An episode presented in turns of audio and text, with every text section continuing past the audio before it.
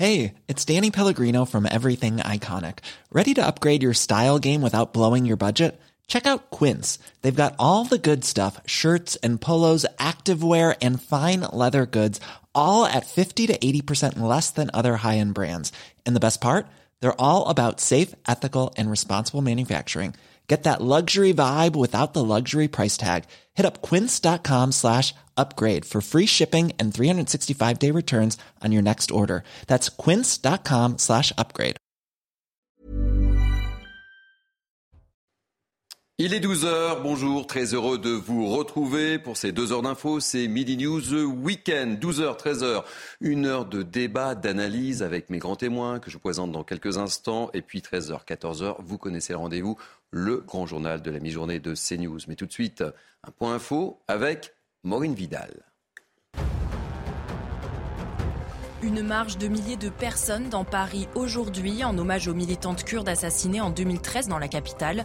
Les organisateurs réclament que la justice obtienne plus de moyens pour que l'enquête avance ainsi que la levée du secret défense.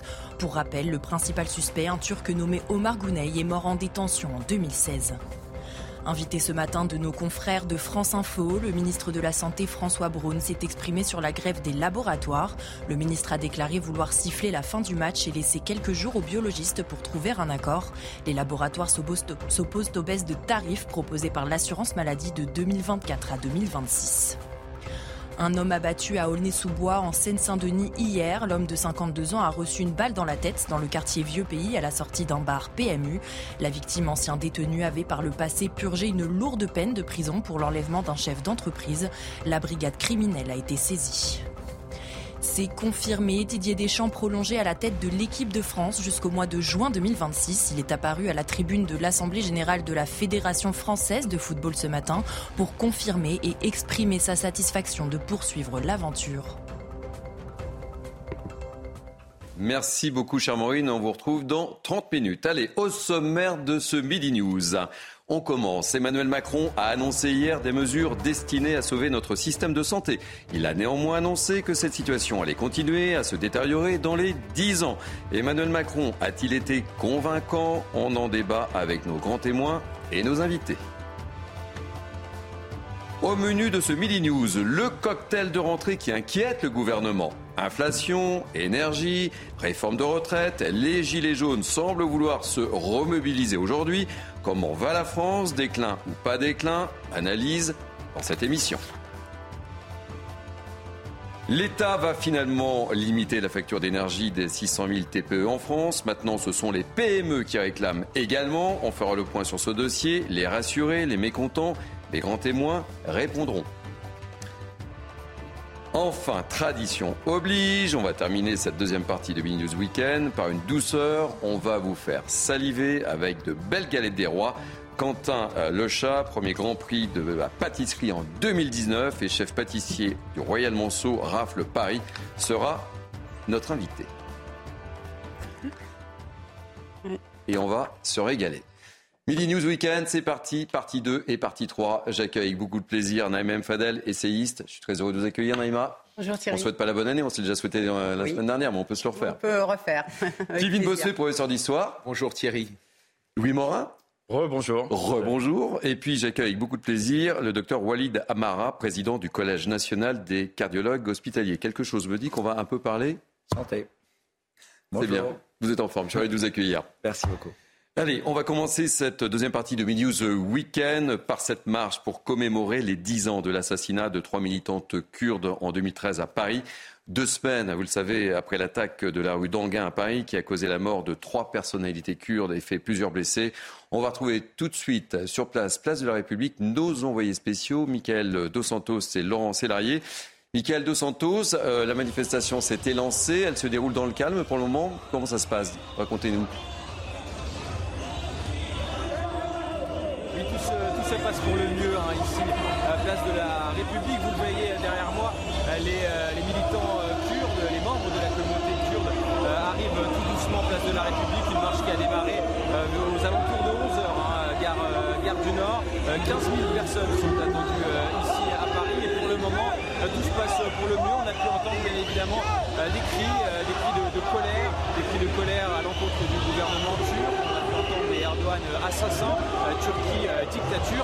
aussi des cris, des cris de désarroi, puisque dix ans, dix ans après ce triple assassinat de militants kurdes qui a eu lieu à, Paris, la justice n'a pas été faite, hein, selon les, les, membres de la communauté kurde. Ils réclament donc la vérité concernant ce dossier et concernant bien évidemment ce qui s'est passé juste avant Noël, le 23 décembre, à Paris, toujours avec à nouveau ce triple assassinat.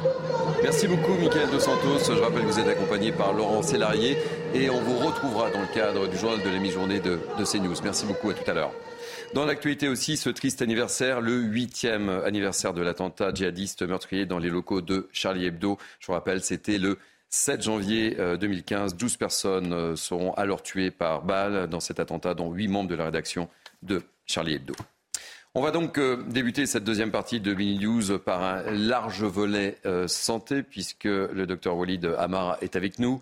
Euh, notre système de santé traverse, on ne cesse d'en parler, une profonde crise. On en parle déjà non-stop sur nos plateaux. Emmanuel Macron s'est engagé à une réorganisation profonde d'ici le 1er juin.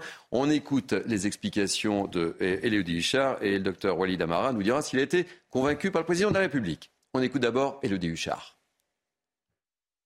Le président de la République a fait un certain nombre d'annonces pour calmer la gronde du monde hospitalier et des médecins. Alors, par exemple, il veut donner plus de temps médical. Comment? En embauchant plus d'assistants médicaux, 6 000 en plus, et puis en permettant à l'hôpital, par exemple, à du personnel administratif ou technique d'être au plus près du terrain. Et puis, il ouvre aussi un grand chantier sur l'organisation du temps de travail à l'hôpital. Selon le chef de l'État, les 35 heures ont plombé le fonctionnement. Il veut donc une meilleure organisation du temps de travail et puis il veut aussi que chaque service soit plus libre, plus autonome et soit véritablement la clé de voûte de l'organisation à l'hôpital. Un groupe de travail va rendre sa copie au 1er juin pour montrer comment les choses pourraient s'organiser. En ce qui concerne la gouvernance, il propose un tandem avec d'un côté un administratif, de l'autre un personnel médical. Et puis évidemment, il y a la question de l'attractivité. Par exemple, avoir des parcs de logements dédiés au personnel soignant ou encore la question de la rémunération. Il veut sortir de la tarification à l'acte pour aller à une tarification qui soit plutôt basé sur les objectifs en termes de santé publique. Il veut par exemple permettre aussi la récompense de médecins qui vont aller vers la permanence des soins ou accepter encore de nouveaux patients. Et puis pour libérer encore du temps à ces professionnels de santé, il veut une délégation d'actes par exemple aux infirmières. Alors évidemment, ce sont beaucoup de chantiers. Le, le ministre de la Santé va devoir se pencher sur la question. Première copie rendue donc le 1er juin. Et puis ensuite, il y aura le budget de la sécurité sociale à l'automne pour savoir ce que l'Assemblée décide, comment on va re qualifier les tarifications à l'hôpital. Alors ça, ce sont pour les mesures qui ont été euh, annoncées, des mesures un peu plus structurelles parce que le président l'a dit, il faut sortir de ce jour de crise sans fin. Avant de faire agir nos grands témoins de, ce matin, je me tourne vers vous, euh, docteur Walid Amara. Je rappelle que vous êtes président du Collège national des cardiologues hospitaliers. Convaincu ou pas convaincu? Question excessivement simple. Je vous laisse la réponse. Euh, le problème, c'est que, comme vous l'avez dit, nous sommes dans une situation extrême de, délai d'attente pour les patients pour avoir un rendez-vous euh, avec un médecin. Avec, par exemple, moi, je suis cardiologue, donc avec un cardiologue, ce délai moyen en France est de deux mois, mais peut être quasiment dans un an dans certains territoires. Donc, il faut, il faut un choc d'attractivité. Alors, il faudrait que toutes ces mesures, on en voit la preuve, c'est-à-dire que euh, en pratique, il faut 13 ans pour former un cardiologue ou un médecin spécialiste. Ce médecin spécialiste est découragé au sein de l'hôpital. Il est mal rémunéré, mal considéré. Quand on fait une nuit à l'hôpital public de 18h à 21h, on est rémunéré 250 euros brut. C'est-à-dire c'est un des rares métiers où vous faites des heures supplémentaires. Mmh. Vous êtes moins bien rémunéré que dans vos heures réelles. Vous ne pouvez pas garder les médecins à l'hôpital. Donc les médecins, quand ils, les jeunes, vont venir à l'hôpital public, vont rester deux ans en CHU, en CH, et puis vont aller en médecine libérale, même si ce n'est pas la panacée, qu'ils soient salariés ou que ce soit médecine libérale. L'objectif ici n'est pas d'opposer médecine libérale aux médecine hospitalière, parce qu'il y a une vraie pénurie. Mais alors, très concrètement, je vais poser une question très simple. Convaincu ou pas convaincu? On veut les preuves. Vous n'y croyez pas, quoi il y a une bonne volonté. On sent une bonne volonté. Bah, on sent une bonne volonté. Vous savez qu'on a sorti le livre blanc du, le livre blanc du CNCH, mm. dans lequel on a proposé 25 propositions. Beaucoup de nos propositions se retrouvent dans, dans ce texte-là. Ah, c'est déjà un bon point. Donc c'est génial, voilà. Bon. Voilà. Donc maintenant, on voudrait. Mais Emmanuel Macron n'a pas été génial pour vous.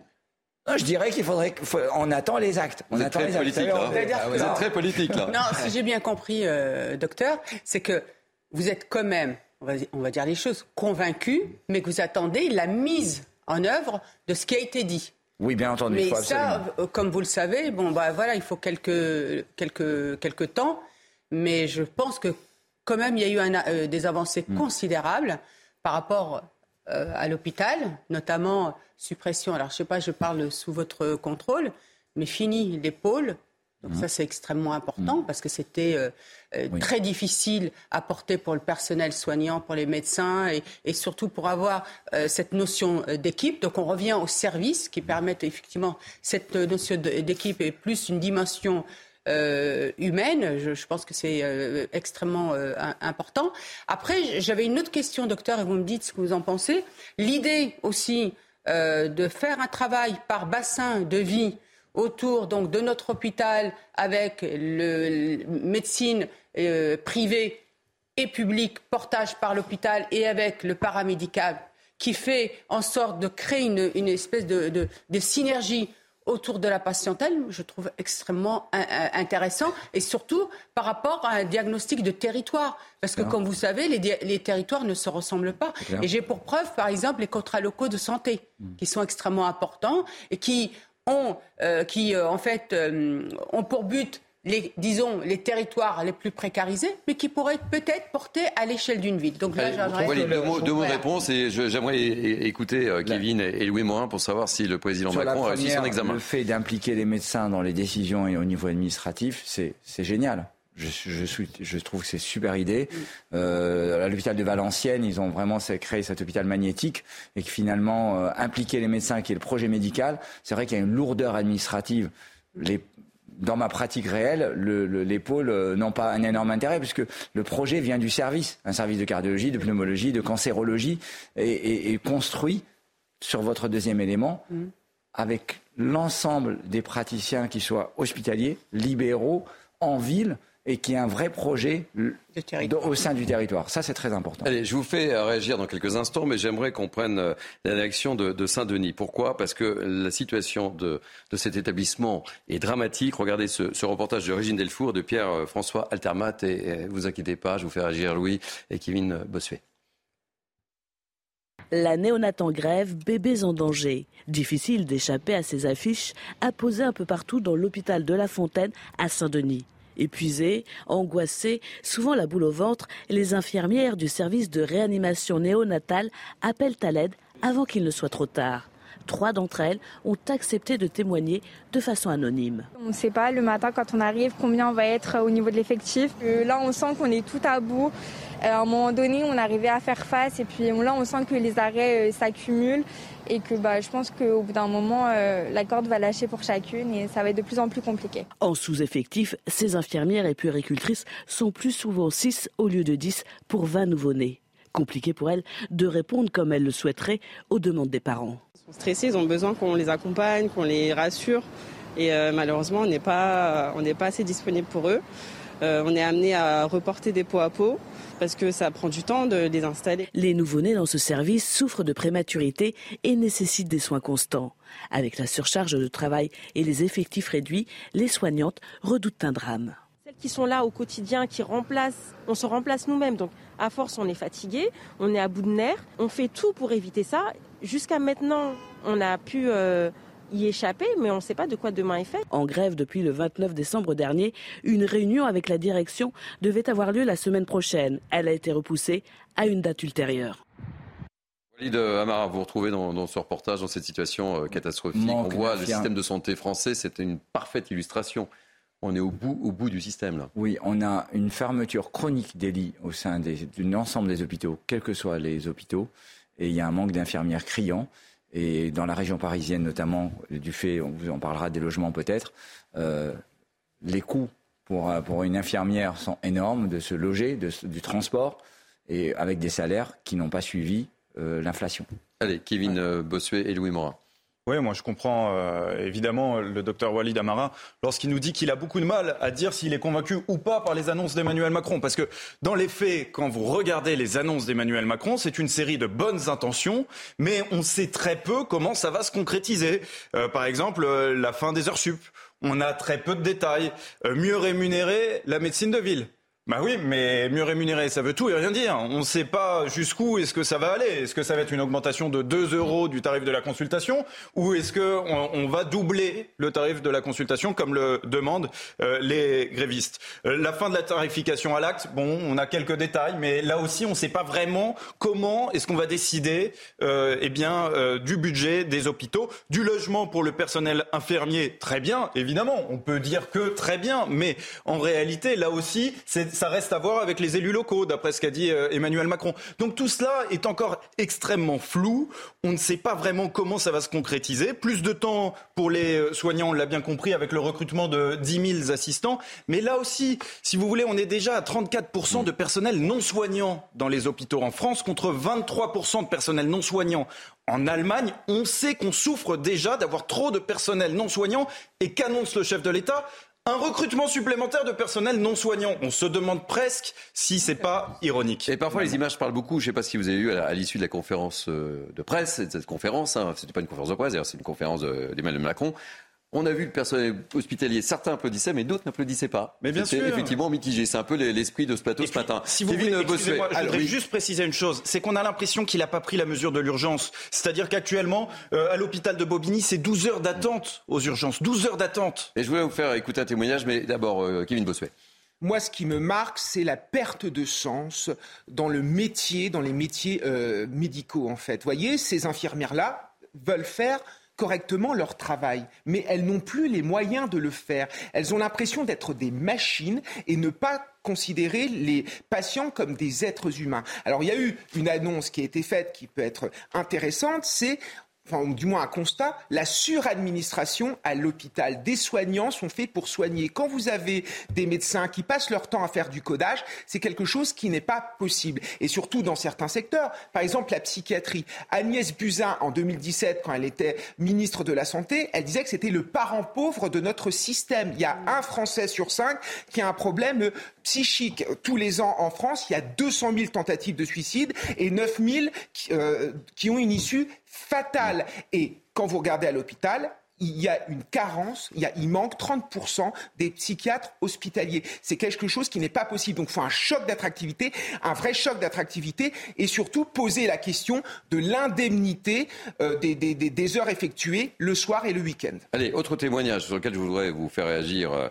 Euh, Walid Amara, c'est cette euh, jeune femme, Magali, 38 ans.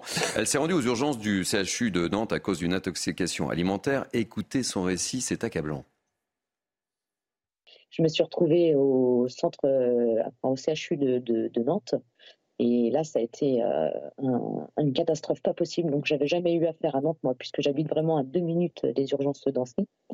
Je suis arrivée vers 20h donc, avec les ambulances. J'étais complètement déshydratée. J'ai pas pu avoir un verre d'eau parce que l'infirmière était seule pour 120 patients. Donc, elle savait le dire qu'elle était pas bien. Elle était même en pleurs parce qu'elle savait pas comment elle allait gérer cette crise. D'habitude, elles étaient deux, mais là, elle n'était qu'une la deuxième étant absente, donc je crois pour arrêt maladie. Euh, pour aller faire pipi, une dame a dû se faire pipi dessus euh, qui était juste à côté de moi parce que euh, les personnes n'ont jamais pu l'emmener. Un infirmier criait haut et fort de, pouvoir, de demander aux gens qui pouvaient rentrer chez eux, de rentrer chez eux, d'aller voir le médecin traitant. C'était intenable. Et quand je suis arrivée à 20h, la dame m'a dit au début, il y en a pour 4 heures d'attente. Puis au bout de deux heures, je voyais que j'avais toujours pas été pris en charge, j'avais vu aucun, médecin et elle me disait 9 heures d'attente et finalement à 4 heures du matin, elle m'a dit qu'il y en a pour 14 heures d'attente. C'est terrible hein, ce, témoignage, euh, oui Damara quand même. Ce qui est clair, c'est qu'il faut une gradation des urgences. C'est-à-dire que peut-être qu'elle peut qu'elle n'aurait pas dû se retrouver aux urgences, peut-être qu'elle aurait dû être vue dans une maison d'urgence attenante à l'hôpital, en mettant plus de moyens, en mettant des maisons de garde, euh, publiques, privées, peu importe. Mais c'est vrai que le problème, c'est que aux urgences, on retrouve de tout.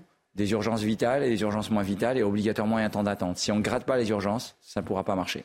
Euh, et je voulais juste terminer euh, ce sujet par euh, ce sondage. c'est ça pour CNews. Le système de santé français est-il en danger? Eh bien, vous répondez oui à 84%. Non, surtout les Français sont en danger parce que en, réalité aujourd'hui, ce temps d'attente, c'est un, véritable, une véritable prise de risque pour les, pour les Français. Et puis il y a un temps d'attente au 15 aussi maintenant, vous le savez. Dans les Côtes d'Armor, par exemple, c'est jusqu'à une demi-heure d'attente au 15. Hier, j'ai un, ami euh, malheureusement qui a, eu un, début d'infarctus.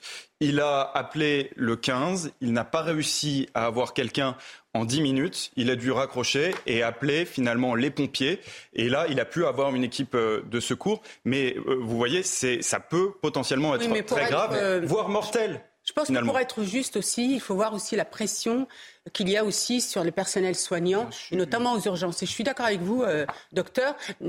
Enfin, les gens viennent même pour la bobologie euh, aux urgences. Et c'est ça qui est, qui est, un drame, parce que moi, je pense aussi à, ces infirmières. Certaines avaient aussi euh, témoigné en disant, en disant leur détresse de ne pas pouvoir être à la hauteur et de crainte qu'il y ait une erreur médicale. Et ça, c'est important aussi à souligner. Et c'est pour ça que l'organisation tout, au niveau d'un territoire est importante.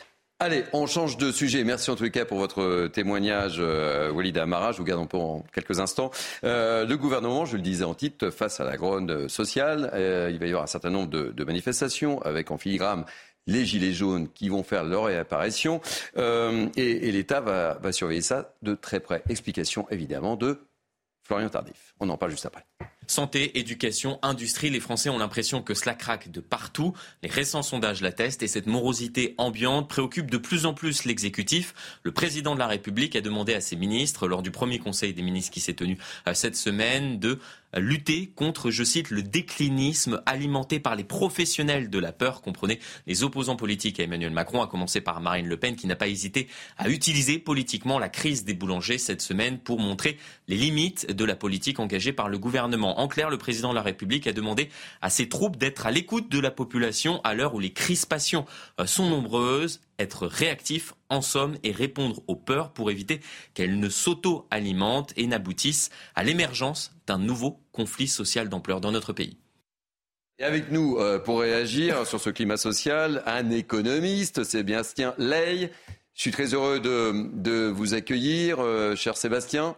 Vous êtes avec nous? Bonjour Thierry, bonjour à tous. Donc cette rentrée 2023 euh, s'annonce excessivement compliquée et évidemment le gouvernement regarde ça avec une, énorme attention. Le cocktail de rentrée s'annonce plutôt salé. Oui, le cocktail de rentrée, alors on pose souvent la question de la réforme des retraites, on va en parler bien évidemment. Pour ma part, je considère que la réforme des retraites en elle-même, si elle mobilise les syndicats, ne peut pas déclencher un nouveau mouvement social de type gilet jaune en elle-même. Par contre, la conjonction de la réforme des retraites, où on demande quelques efforts aux Français, et bien évidemment le contexte de crise du pouvoir d'achat, d'inflation qui pour l'instant ne, se réduit pas comme dans d'autres pays, eh bien c'est la conjonction des deux qui, à mon avis, peut créer de la grogne sociale au cours des prochaines Ça commence dès aujourd'hui avec euh, la résurgence du mouvement des Gilets jaunes. Petit tour de table, Kevin Bossuet.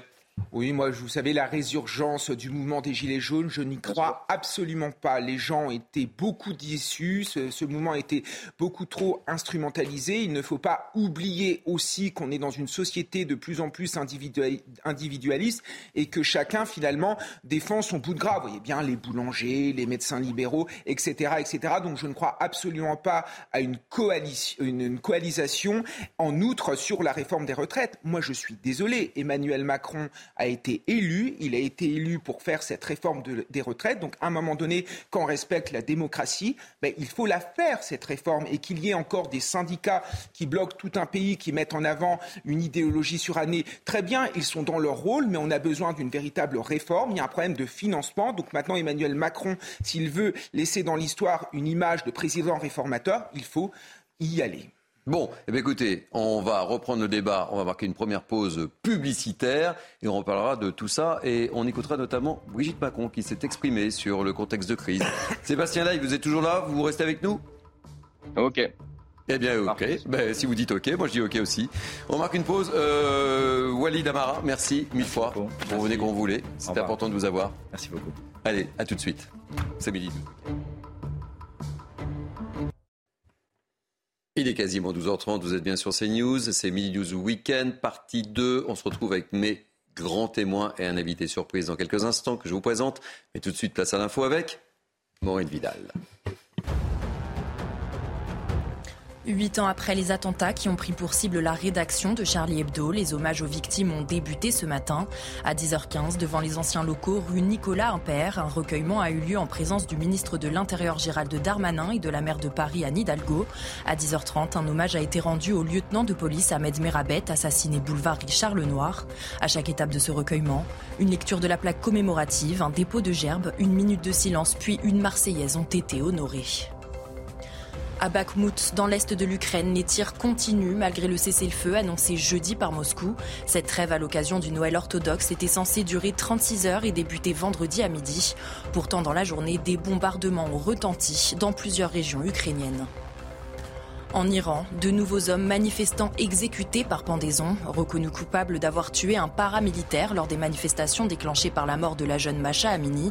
Le tribunal de première instance les avait condamnés à mort le 4 décembre et la Cour suprême d'Iran avait confirmé leur peine le 3 janvier. Au total, quatre exécutions ont eu lieu depuis la mi-septembre en Iran.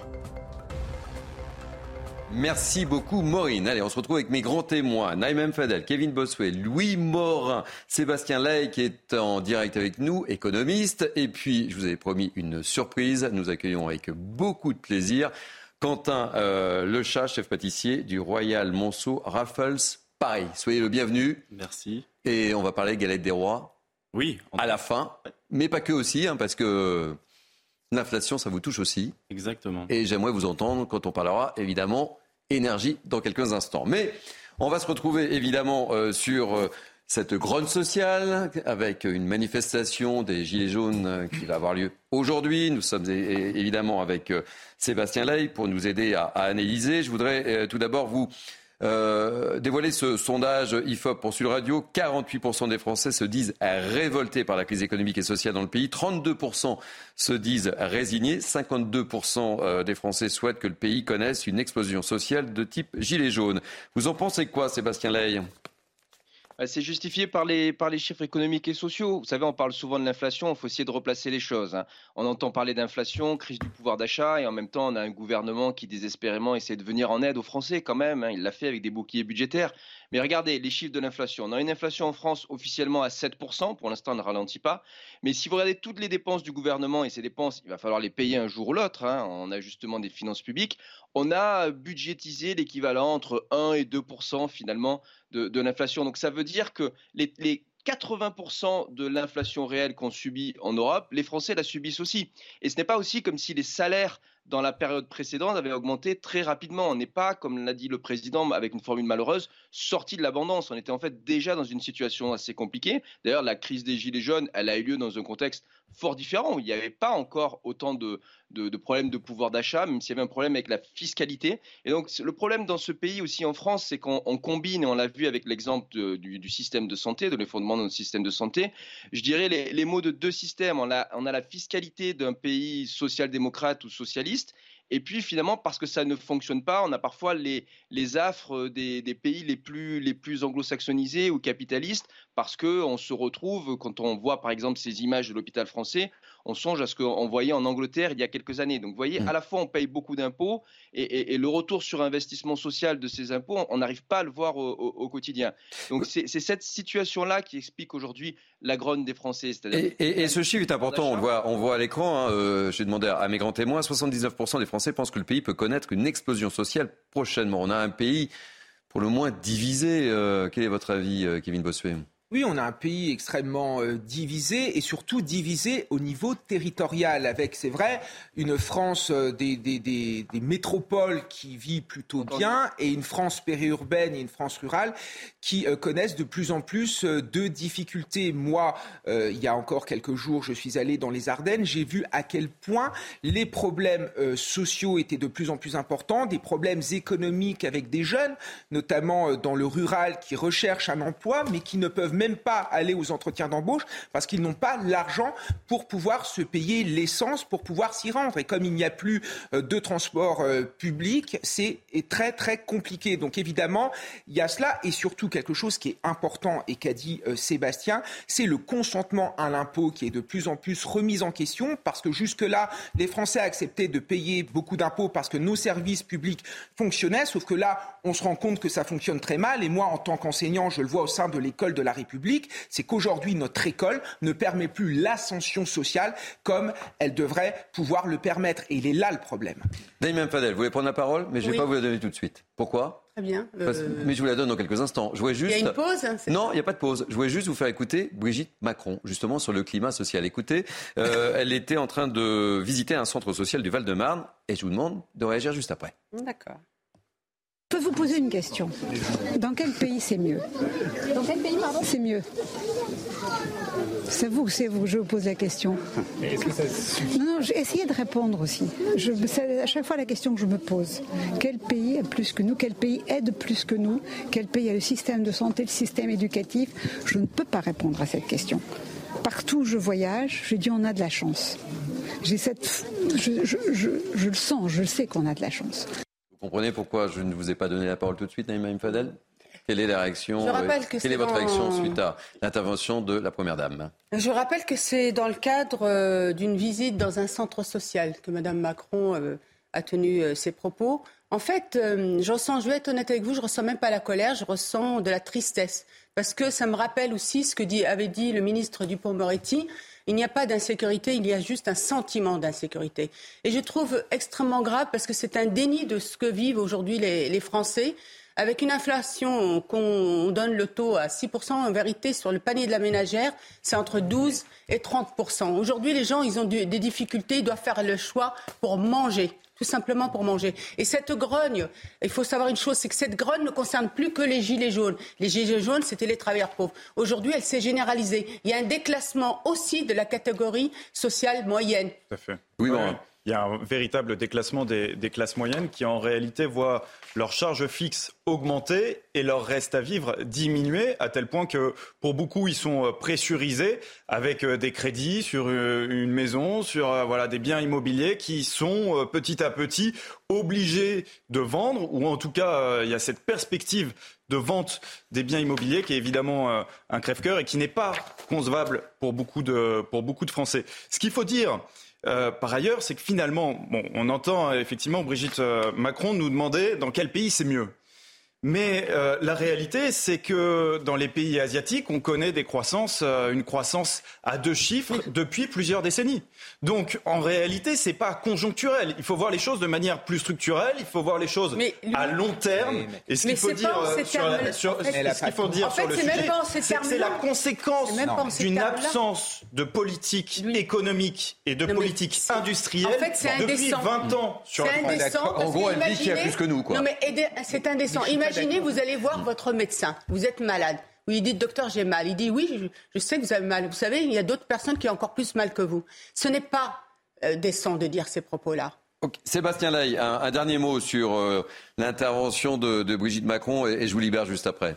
Je ne suis pas certain que Mme Macron ait en tête tous les chiffres socio-économiques, mais pour aller dans le sens de ce que disait Louis, c'est vrai, par exemple, depuis le début du quinquennat de, de son mari, le premier quinquennat, ben, la croissance moyenne française à 1,1% en moyenne, si on fait les calculs, elle est nettement en dessous de certaines, même pas l'Asie, hein, de certains de nos partenaires européens. N'en parlons pas si on compare avec les États-Unis. Par ailleurs, à l'heure actuelle, on a une inflation qui est un petit peu plus élevée dans les autres pays européens, mais, mais dans le même temps, on a tellement perdu en, en pouvoir d'achat qu'en en, en ressenti et en déclassement social, notamment pour les classes moyennes, non, on, décro- on décroche plus en France qu'en Allemagne ou même en Italie ces jours-ci. hein. Et on s'endette beaucoup mais plus, en il plus. faut- Et on mais- s'endette beaucoup plus, donc on devra le payer dans quelques années. Donc, euh, Non, mais je suis d'accord avec tout ça. Après, ce qu'a voulu dire Brigitte Macron, c'est qu'on a quand même en France des services publics qui tiennent la route. Par exemple, au sein de l'école de la République, on accueille tous les enfants, quelle que soit, euh, quelle que soit la, quelle que soit la richesse de leurs parents ou quelles que soient leurs origines ethniques ou sociales. Quand vous allez à l'hôpital, même si vous êtes pauvre, vous êtes accepté. Enfin, à un moment donné, je veux bien que les services, non mais les services publics, Alors, on l'a évoqué tout non mais les services publics mais- vont très mal, c'est un fait. Mais allez en Angleterre, Les- allez aux États-Unis, quand vous vous rendez mais- à l'hôpital, si vous, vous- si vous ne pouvez pas sortir quelques billets, Le vous n'êtes pas soigné. euh, Donc il faut aussi remettre ça dans son Le contexte. Allez, on va- on a beaucoup de sujets. classement PISA, On a- est avant-dernier. On a beaucoup de Enfin, sujets à Ça se fonctionne satisfaire. mal, d'accord. On a beaucoup de sujets euh, à aborder encore. Euh, merci beaucoup euh, Sébastien Ley de- d'être intervenu euh, ce matin et à très bientôt euh, sur l'antenne de, de CNews bien évidemment. Euh, on va parler évidemment là maintenant de euh, La, la sociale qui est euh, encore une fois alimentée par le, le prix euh, de l'énergie. Vous savez qu'il y a eu un accord qui a été trouvé. On va regarder le reportage de Solène Boulan et puis on en parle juste après. Et c'est un sujet qui va vous intéresser évidemment, Quentin Le Chat. J'en suis persuadé en tant que pâtissier. Après trois longues heures de négociations, c'est le sourire aux lèvres qu'apparaît le ministre de l'économie Bruno Le Maire. Dans les couloirs de Bercy, les fournisseurs d'énergie ont accepté de faire un geste. Les TPE, très petites entreprises de moins de 10 salariés, ne paieront pas plus de 280 euros le mégawattheure en moyenne sur l'année 2023. L'État a bien dit qu'une partie de cette euh, réduction serait prise en charge par l'État, l'autre partie par les fournisseurs, et qu'il n'était pas question de mettre en faillite ni les TPE ni les fournisseurs, parce que sinon, évidemment, ce serait absurde. Et donc, chacun va contribuer à la hauteur de ses moyens. Donc, ça, c'est une discussion qui va se faire dans les jours qui viennent. Pour bénéficier de ce tarif, les TPE devront remplir un formulaire sur le site des impôts ou celui de leur fournisseur d'électricité. J'invite vraiment chaque entrepreneur, chaque petit entrepreneur à faire cette démarche. Elle est très simple. Vous retirez le formulaire, vous cochez les deux cas. Je suis une TPE, je veux bénéficier de euh, conditions tarifaires spécifiques qui ont été euh, prévues. Ce tarif garanti, applicable dès la facture de janvier 2023, sera accessible aux TPE qui ont renouvelé leur contrat de fourniture d'électricité à partir du second semestre 2022. Environ 600 000 entreprises sont concernées. Petite tour de table, Naïm Fadel.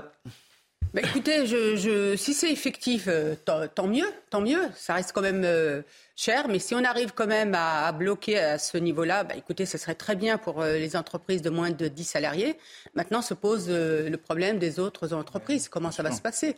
Et d'ailleurs, je rappelle qu'il y a une tribune de Marx. Thierry Marx. Thierry, Ce matin, dans, chez Thierry, le confrère du Parisien. Thierry Marx, euh, qui est très importante, où il, il amène des éléments. Donc, il, effectivement, vous savez, je vais être honnête avec vous. Le quoi qu'il en coûte aujourd'hui, il doit s'adresser à l'ensemble de nos artisans. C'est important parce que c'est les fleurons de notre pays, c'est le patrimoine euh, gastronomique de notre pays, et les artisans font aussi partie de notre mais paysage.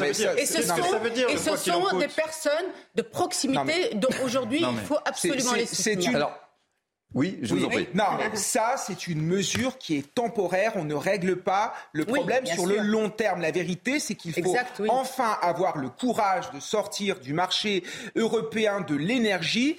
Euh, euh, notre euh, énergie nucléaire, ça nous coûte environ à produire entre 40 et 60 euros le euh, mégawattheure. Et on le vend à des sommes astronomiques. Tout ça parce qu'on est dans un système où le prix de l'électricité est indexé sur le prix du gaz. Et Emmanuel non, Macron, pour ça. qui est Je, un européiste BA, n'accepte pas d'affronter l'Allemagne et c'est une Ne.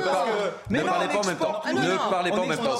On n'en produit, on n'en produit pas assez actuellement avec les centrales nucléaires qui ont été euh, fermées, et vous le savez. Et donc c'est aussi la conséquence d'un manque d'électricité. Alors, on va- que les prix explosent. On va demander à, on va C'est la demander, loi du marché, hein, on va alors, demander mais à un boulanger justement pour savoir comment euh, il a perçu les choses. Euh, nous sommes en direct avec Frédéric Roy, boulanger et cofondateur du collectif pour la survie des boulangers et de l'artisanat. Vous voyez, le débat est animé. Euh, ma, ma première question est très concrète. Heureux ou pas heureux Rassuré ou pas rassuré? Alors, Mesurette je suis désolé, ou mesure? Je ne suis pas boulanger, moi. Vous êtes Ben non, c'est Monsieur Moi, je suis Meillan. pas boulanger, je suis Nicolas Meillan. Et je... Ah, ben alors attendez. Alors, euh, oh, oh, pardon, pardon, parce qu'on m'avait indiqué que je devais, me- je devais être en direct avec Frédéric Roy. Je- Justement, je me posais la question, je me suis dit, vous avez changé de métier, Monsieur Meillan. C'est- C'est c'est parfois, ce sont parfois les aléas du direct. Alors, quelle est votre analyse, pardon, sur, euh, euh, pardon, mille fois évidemment. bien, monsieur Euh, quelle est votre euh, réaction sur euh, sur les mesures qui ont été annoncées hier? Déjà, je vais réagir sur le, le débat qui vient d'avoir sur le plateau. Est-ce que c'est la faute du prix de l'électricité qui est sur le prix du gaz? Est-ce que c'est parce qu'on ne produit pas assez d'électricité? Non, la bonne réponse, malheureusement, c'est parce qu'effectivement, euh, le prix de l'électricité est indexé sur le prix Voilà. du gaz. Évidemment. Effectivement, on a en France payé un peu plus cher que les autres parce que euh, on a eu des contraintes sur notre euh, parc nucléaire, mais ça va beaucoup mieux maintenant. Et donc maintenant, je vous propose de parler des solutions, parce qu'en fait, on n'en parle jamais dans Mm. aucun média. Euh, alors, il y a la solution. Quelle est la cause de notre problème?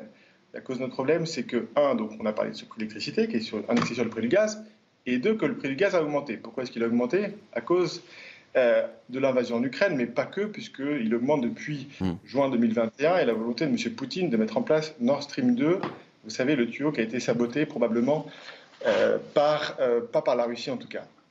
Euh, alors, est-ce qu'on peut faire quelque chose sur la guerre en Ukraine? Non, euh, puisque la guerre en Ukraine, ça se décide au niveau de M. Biden, M. Poutine. La France n'a concrètement aucun impact, d'ailleurs on l'a vu depuis longtemps. Euh, et ce qu'on peut faire peut-être, c'est d'éviter de mettre de l'huile sur le feu, c'est-à-dire par exemple livrer des chars, ce genre de choses, pour pouvoir espérer une fin du conflit qui n'impacte pas que le prix de l'électricité, mais toute l'économie française avec des, des, des entreprises, des PME qui souffrent de baisse de chiffre d'affaires très significative. Donc ça, on peut rien faire. Qu'est-ce qu'on peut faire d'autre? On en a parlé, marché du prix de l'électricité. Là, on peut faire quelque chose. Et effectivement, il y a une proposition qui est sur la table depuis juillet, qui a été faite par les Grecs, qui consiste à dire revenons à un fonctionnement plus pertinent où chaque pays, finalement, va pouvoir avoir un coût de production euh, qui dépend de ses capacités, notamment d'électricité décarbonée. En France, ça s'appelle le nucléaire, l'hydraulique et un petit peu d'éolien, donc c'est effectivement 65 euros du mégawattheure. Et pour les échanges entre les pays, eh bien là, on continue avec le même mécanisme et on paiera le prix du gaz, etc. J'entends beaucoup de gens dire, y compris Bruno Le Maire, attention, c'est quand même le ministre de l'économie, non, on ne peut pas sortir du marché de l'électricité parce que sinon on n'aura plus d'électricité des autres. Alors ça, c'est vraiment la plus grande. Euh, ok, merci, merci euh, beaucoup euh, Nicolas Meillan. Je rappelle que vous êtes ingénieur et, expert en, énergie et, et, mille excuses évidemment. C'est dommage parce que sur l'interconnexion, c'était un truc très important puisque tout le monde dit on ne peut pas sortir car on n'aura plus d'électricité allemands. C'est faux. Il y avait des interconnexions avant 1996, avant le marché électrique, et il y en aura après. Merci beaucoup en tous les cas. Euh, rapidement, un, tour de table en, deux mots. Non, mais apparemment, on est aussi dépendant, si on ne peut pas sortir, d'après ce qui se dit, euh, d'après le gouvernement, si on ne peut pas sortir de ce prix euh, de l'énergie, du, du, marché européen de l'énergie, il semblerait que c'est parce qu'on est sous la menace de l'Allemagne par rapport à notre dette. C'est-à-dire qu'ils ne vont pas nous soutenir dans l'emprunt oui, on est surtout sous une menace idéologique avec à la tête de l'État des européistes qui ne veulent pas sacrifier l'idée européenne sur l'autel des intérêts des Français. Et c'est ça qui est inacceptable. Les Espagnols, les Portugais ont réussi à sortir de ce marché. Donc nous, nous pouvons le faire. Et je pense qu'Emmanuel Macron, qui est qu'un européiste béat, ne le fera jamais. Pas réellement sortis du marché. Ils ont eu une dérogation temporaire. Et, en réalité, ils vont y revenir. Alors effectivement, c'est important parce qu'il y a des directives européennes quand même qui nous contraignent, des directives européennes qu'on a acceptées. Donc à, un moment, c'est la question finalement, euh, si on veut sortir de l'Union européenne, c'est une possibilité, mais c'est une question plus globale. Mais si mais ah bien sûr, à partir du moment où on commence à accepter des directives on peut remettre en cause le marché européen de l'énergie sans remettre en cause notre adhésion à l'Union européenne. Mais, on, devait être, en direct avec un, boulanger, il fallait y croire, je ne sais pas si on l'a ou pas, mais euh, très rapidement, votre réaction, euh, Quentin Le Charme. Euh, non, moi j'ai juste à dire qu'effectivement, même au sein d'un palace parisien, on est concerné par euh, cette euh, responsabilisation en fait, de, notamment sur l'utilisation de l'énergie. et nous, ça passe notamment par nos plannings de réorganiser et de coupler les productions et les cuissons notamment. Allez, cette fois, nous sommes bien avec Frédéric Roy. Le vrai, oui, c'est ça. On me... Oui, c'est ça, c'est le vrai. D'accord. Vous êtes boulanger et cofondateur du collectif pour la survie des boulangers et de l'artisanat. Cette fois, j'ai tout bon. Euh, votre réaction, euh, content, pas content, euh, dubitatif, c'est quoi en quelques mots? On va dire qu'on avance, dans le sens où aujourd'hui, en ayant bloqué le, le, le mégawattheure à 280 euros, maintenant, on n'aura plus de factures multipliées par 15 ou 20, logiquement. Donc ça va déjà enlever euh, une grosse angoisse à beaucoup d'artisans euh, dans, les semaines à venir. Et encore, ça serait déjà une première question qu'on se pose, c'est est-ce qu'il y aura un effet rétroactif sur ceux qui ont reçu des très très, très grosses factures euh, ce dernier mois? Donc ça, c'est la première question qu'on se pose. Après, 280 euros le mégawattheure, ça, ça peut encore laisser de grosses factures. Donc nous, avec nos spécialistes, on est en train de travailler pour savoir quel sera le montant de la baguette avec nos factures, parce que c'est ça le, nerf de la guerre. Nous, on, veut bien payer l'électricité plus cher, ça ne nous dérange pas, on a pleinement conscience que l'énergie augmentera dans les années à venir, mais encore faut-il que ce soit avec un montant que l'on pourra répercuter sur le prix de vente. Donc là, c'est ce qu'on est en train de calculer en ce moment, donc on n'a pas tous les tenants, tous les aboutissants, ça fait encore un peu juste à l'heure qu'il est pour se prononcer réellement sur ce qui est bien et ce qui n'est pas bien. Ce qui est sûr, c'est que ça va dans le bon sens. Merci beaucoup, Frédéric Roy, de ce témoignage. On retiendra, ça va dans le bon sens. Oui, mais et je rappelle que vous êtes donc boulanger cofondateur du collectif pour la survie des boulangers et de l'artisanat. Oui, Naïma. On retient une deuxième chose. Hein, il laissait quand même entendre qu'il y aurait une répercussion sur le, prix de la baguette. exactement. On ne peut pas faire autrement parce qu'en 2021, c'est un chiffre que j'ai donné euh, tout à l'heure dans la toute première partie de l'émission. Euh, Thierry, on était à 42 euros du mégawattheure. Aujourd'hui, on met un plafond à 280. Ça fait plus de fois 6. Donc forcément, évidemment, ils sont, ils sont obligés de répercuter. Allez, on va rester dans le, dans le, dans le sujet, mais avec un sujet euh, plus léger. Peut-être qu'on parlera du prix de la galette très puisqu'on accueille avec nous donc euh, Quentin euh, Le Chat, chef pâtissier du Royal Monceau, euh, Raffles Paris. Et vous allez être très nombreux à, manger des galettes tout au long de ce week-end. C'était l'épiphanie hier. Alors, qu'est-ce que nous avez amené de bon? Il est quasiment 12h49. Bon, déjà, effectivement, c'est un sujet qui va la rassembler normalement. bon, déjà, nous, je vous ai rapporté aujourd'hui notre galette crue 2023. c'est le premier rendez-vous pâtissier de l'année.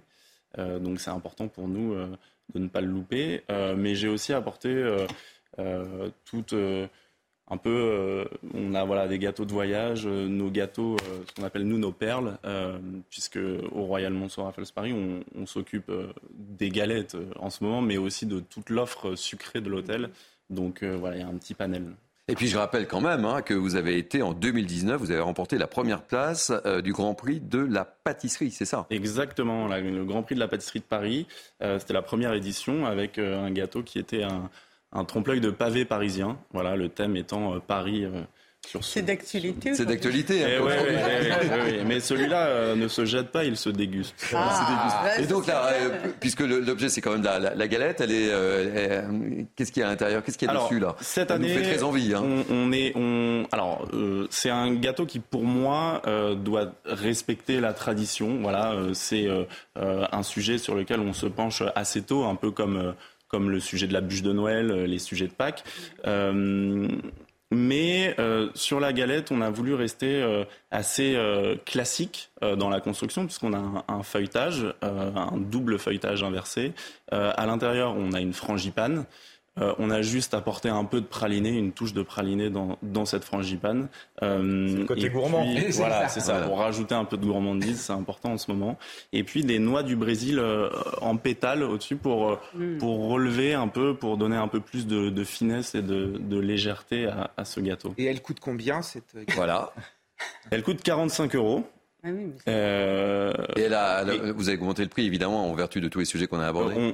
On, répercute, on essaye de, comme chacun, de calculer au plus juste. Euh, effectivement, il y a le prix de l'énergie, il y a le prix des matières premières aussi, euh, mais c'est évident que, que, que, que tout. Bah oui, il y a C'est un produit exceptionnel. Oui, voilà, c'est exceptionnel. Bon, ben voilà, on voulait vous faire, on voulait vous faire rêver dans cette deuxième partie de, de Mini News Weekend? Vous savez qu'on essaie toujours de vous faire rêver. Je vous réserve une petite surprise d'ailleurs à la fin du journal entre entre 13 et 14 heures. Merci euh, mille fois Quentin Lechat. Je rappelle que vous êtes chef pâtissier du Royal Monceau Raffles Paris et euh, Grand Prix en 2019. Hein. C'est ça. Merci Bravo. beaucoup à vous. C'est un honneur en tous les cas de, vous avoir reçu.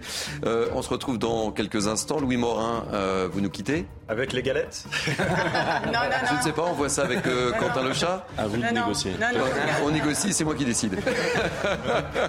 Mais peut-être qu'on repartira avec quelque chose. Euh, Naïma Mfadel, Kevin Bossuet, vous restez avec moi pour la troisième partie du Mini News Weekend. A tout de suite, il est quasiment 12h52 et vous êtes bien sûr CNews. Allez, il est quasiment 13h euh, passé de 1 minute. Soyez bienvenus, c'est Mini News Weekend partie 3. C'est le moment de votre grand journal de la mi-journée. Tout de suite, voici les titres. Inflation, énergie, réforme des retraites. En ce début d'année, les motifs de grogne ne manquent pas. Il y aura de la manifestation dans l'air aujourd'hui avec un appel à manifester des Gilets jaunes. L'État est sur ses gardes. Explication dans ce journal de Florian Tardif. L'État limite le prix de l'électricité pour les petites entreprises. Un accord a été trouvé entre le gouvernement et les fournisseurs d'énergie, mais la colère gronde toujours. Explication bien sûr dans ce journal. On parlera bien sûr de la santé. Emmanuel Macron s'est engagé à réorganiser notre système de soins qui est en pleine crise. Illustration et cas concrets dans cette édition. Et on prendra la direction de Saint-Denis dans un service de réanimation néonatale au bord de l'implosion. Et puis à la fin de ce journal, on partira en Corse. Pourquoi la Corse, me direz-vous? Eh bien parce que l'île de beauté est championne d'Europe de l'espérance de vie. Très heureux de vous retrouver pour cette dernière partie avec moi depuis quasiment une heure. Naïma M. Fadel, essayiste, Kevin Bossuet, professeur d'histoire, et notre ami Philippe David, animateur et journaliste sur Sud Radio. Bonjour Thierry, bonjour à tous. et meilleurs vœux. Et meilleurs vœux. On ne s'est pas souhaité la bonne année la euh, Si nous au téléphone, mais pour les téléspectateurs, oui, c'est ma première de 2023. C'est la première de 2023. eh bien, je suis très heureux. 2023. Oui, c'est ça. Allez, on va débuter ce journal en parlant de la météo. Vous l'avez sans doute remarqué en venant euh, sur ce plateau. Euh, certaines plantes, euh, certains arbres arborent déjà des bourgeons et même des fleurs. Et nous sommes que le 7 janvier. Vous l'avez bien noté, nous sommes bien le 7 janvier. Explication de Karine Durand. Oui, fin décembre et début janvier, on n'avait jamais connu une telle période prolongée de douceur à cette époque, des températures euh, dignes de mi-avril. Le problème, c'est qu'avec ces températures dignes d'avril, le comportement des plantes et des arbres est aussi euh, digne d'avril et cette douceur va durer encore euh, environ une dizaine de jours. Alors il faut savoir qu'il y a des plantes qui sont sensibles uniquement à la durée du jour, c'est le cas du blé, donc pas d'impact de la douceur ou très peu. Et puis il y a des plantes qui sont très sensibles à la hausse des températures, les arbres fruitiers, les abricotiers, les pommiers, les vignes aussi dont euh, certains commencent à bourgeonner. C'est le cas des vignes dans le sud-ouest, déjà quelques fleurs pour certains euh, pommiers. L'Office national des forêts précise d'ailleurs qu'un hiver trop doux est aussi dangereux pour la nature qu'un été caniculaire et sec. Les plantes, les arbres peuvent s'adapter à quelques jours de douceur, même s'il fait vraiment très doux l'espace de quelques jours. Par contre, pas à des périodes prolongées de plusieurs semaines, comme c'est le cas euh, actuellement. Le cycle de l'arbre est complètement bouleversé. Pour certains arbres, il n'y a pas de repos végétatif, ou alors celui-ci est interrompu. C'est une période qui est nécessaire pour donner ensuite de l'énergie à la plante et à l'arbre pour repartir et fleurir. Et puis, il y a un risque de gel dévastateur aussi après les bourgeons. On se rappelle que les années précédentes, on a eu des coups de gel très forts, tardifs, en avril, en mai, c'est ce qu'on craint euh, cette année. Et on a également plus d'insectes, plus de parasites qui se reproduisent plus et qui sont plus actifs avec ces températures élevées. Donc voilà tous les dangers pour les arbres et pour les plantes et pour les cultures en rapport avec euh, ces températures anormales. Allez, euh, après les bourgeons et les fleurs, la transition n'est pas simple. c'est pas simple, mais on va parler euh, de la gronde sociale. Euh, ce samedi, un cortège de gilets jaunes, donc je le disais dans la titre, a été déclaré en préfecture à Paris. On verra ce que donne cette manifestation. Des manifestants remontés contre l'inflation, la réforme des retraites ou encore l'assurance chômage. Un point avec Florian Tardif sur cette rentrée. Santé, éducation, industrie, les Français ont l'impression que cela craque de partout.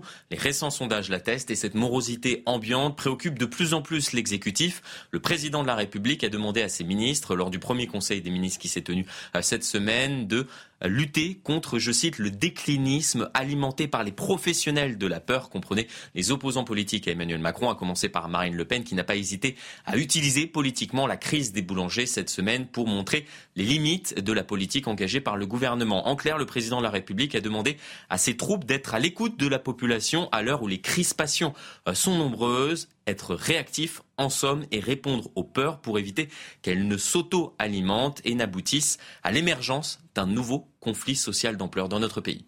Allez, on en débat dans quelques instants avec mes trois grands témoins, mais tout de suite, réaction de Philippe Martinez de la CGT. Il était interrogé chez nos confrères de France Inter. Mais nous sommes convaincus qu'il faut une réforme du système des retraites, mais pas celle que propose le gouvernement. Euh, parce que faire travailler euh, euh, les salariés plus longtemps, c'est ne rien régler du tout. Vous savez que c'est la huitième réforme des retraites depuis 1993. Et les huit proposent la même chose. Oui, nous, on propose d'améliorer les pensions, de diminuer l'âge de la retraite. La question, c'est quelle recette plutôt que de réduire les dépenses, c'est quelles recettes on, apporte à ce système, à la sécurité sociale en général, et dans la sécurité sociale, c'est la retraite. Euh, Philippe David, on sait, euh, tout ce qui va se passer aujourd'hui va être scruté par les membres du gouvernement, par Emmanuel Macron évidemment. Et euh, ce sondage, quand même, euh, que j'évoquais pour Sud Radio, une radio que vous connaissez bien, me semble-t-il. sondage IFOP. Hein, sondage IFOP. Hein, 48% des Français se disent révoltés par la crise économique et sociale dans le pays, 32% se disent résignés, et 52% on l'évoquait dans la première heure de Mini News, des Français souhaitent que le pays connaisse une explosion sociale de type gilet jaune. Et autre chiffre, néanmoins, 79% des Français pensent que le pays peut connaître une explosion sociale prochainement. Euh, On peut être assez d'accord. Pourquoi le mouvement des Gilets jaunes je pense que s'il a échoué quelque part il y a euh, quatre ans, hein, le premier mouvement des Gilets jaunes, c'était novembre 2018, c'est parce qu'il n'y avait pas de leader. Il faut, pour un mouvement, il faut qu'il y ait un leader qui incarne. Chez les Gilets jaunes, il y avait 10 leaders, 15 leaders qui avaient, euh, vous me passerez l'expression, leur quart d'heure de gloire warolien dans les médias et qui après disparaissaient. Et chez les Gilets jaunes, il y avait tout, vraiment tout.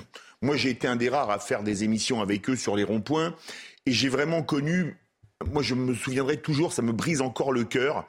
Un retraité agricole, c'était sur un rond-point à Montauban, qui me dit la larme à l'œil. Au mois de décembre, il faisait froid, on était dehors. Euh, dans une, ils avaient fait une espèce, ils avaient appelé ça le palais de l'Élysée. Ils avaient fait une cabane de fortune. On avait fait une émission de radio. Mm. Et où il me dit, moi, je suis retraité agricole. J'ai commencé à travailler à 14 ans. J'ai 700 euros par mois de retraite. Chez moi, il fait 7 degrés. Si vous voulez, venez voir ce que c'est. Comment voulez-vous ne pas avoir le cœur brisé par quelqu'un qui a commencé à travailler à 14 mm. ans et qui dit si j'arrive à me nourrir tous les jours, c'est parce que je travaille au noir? Il nous le disait cash.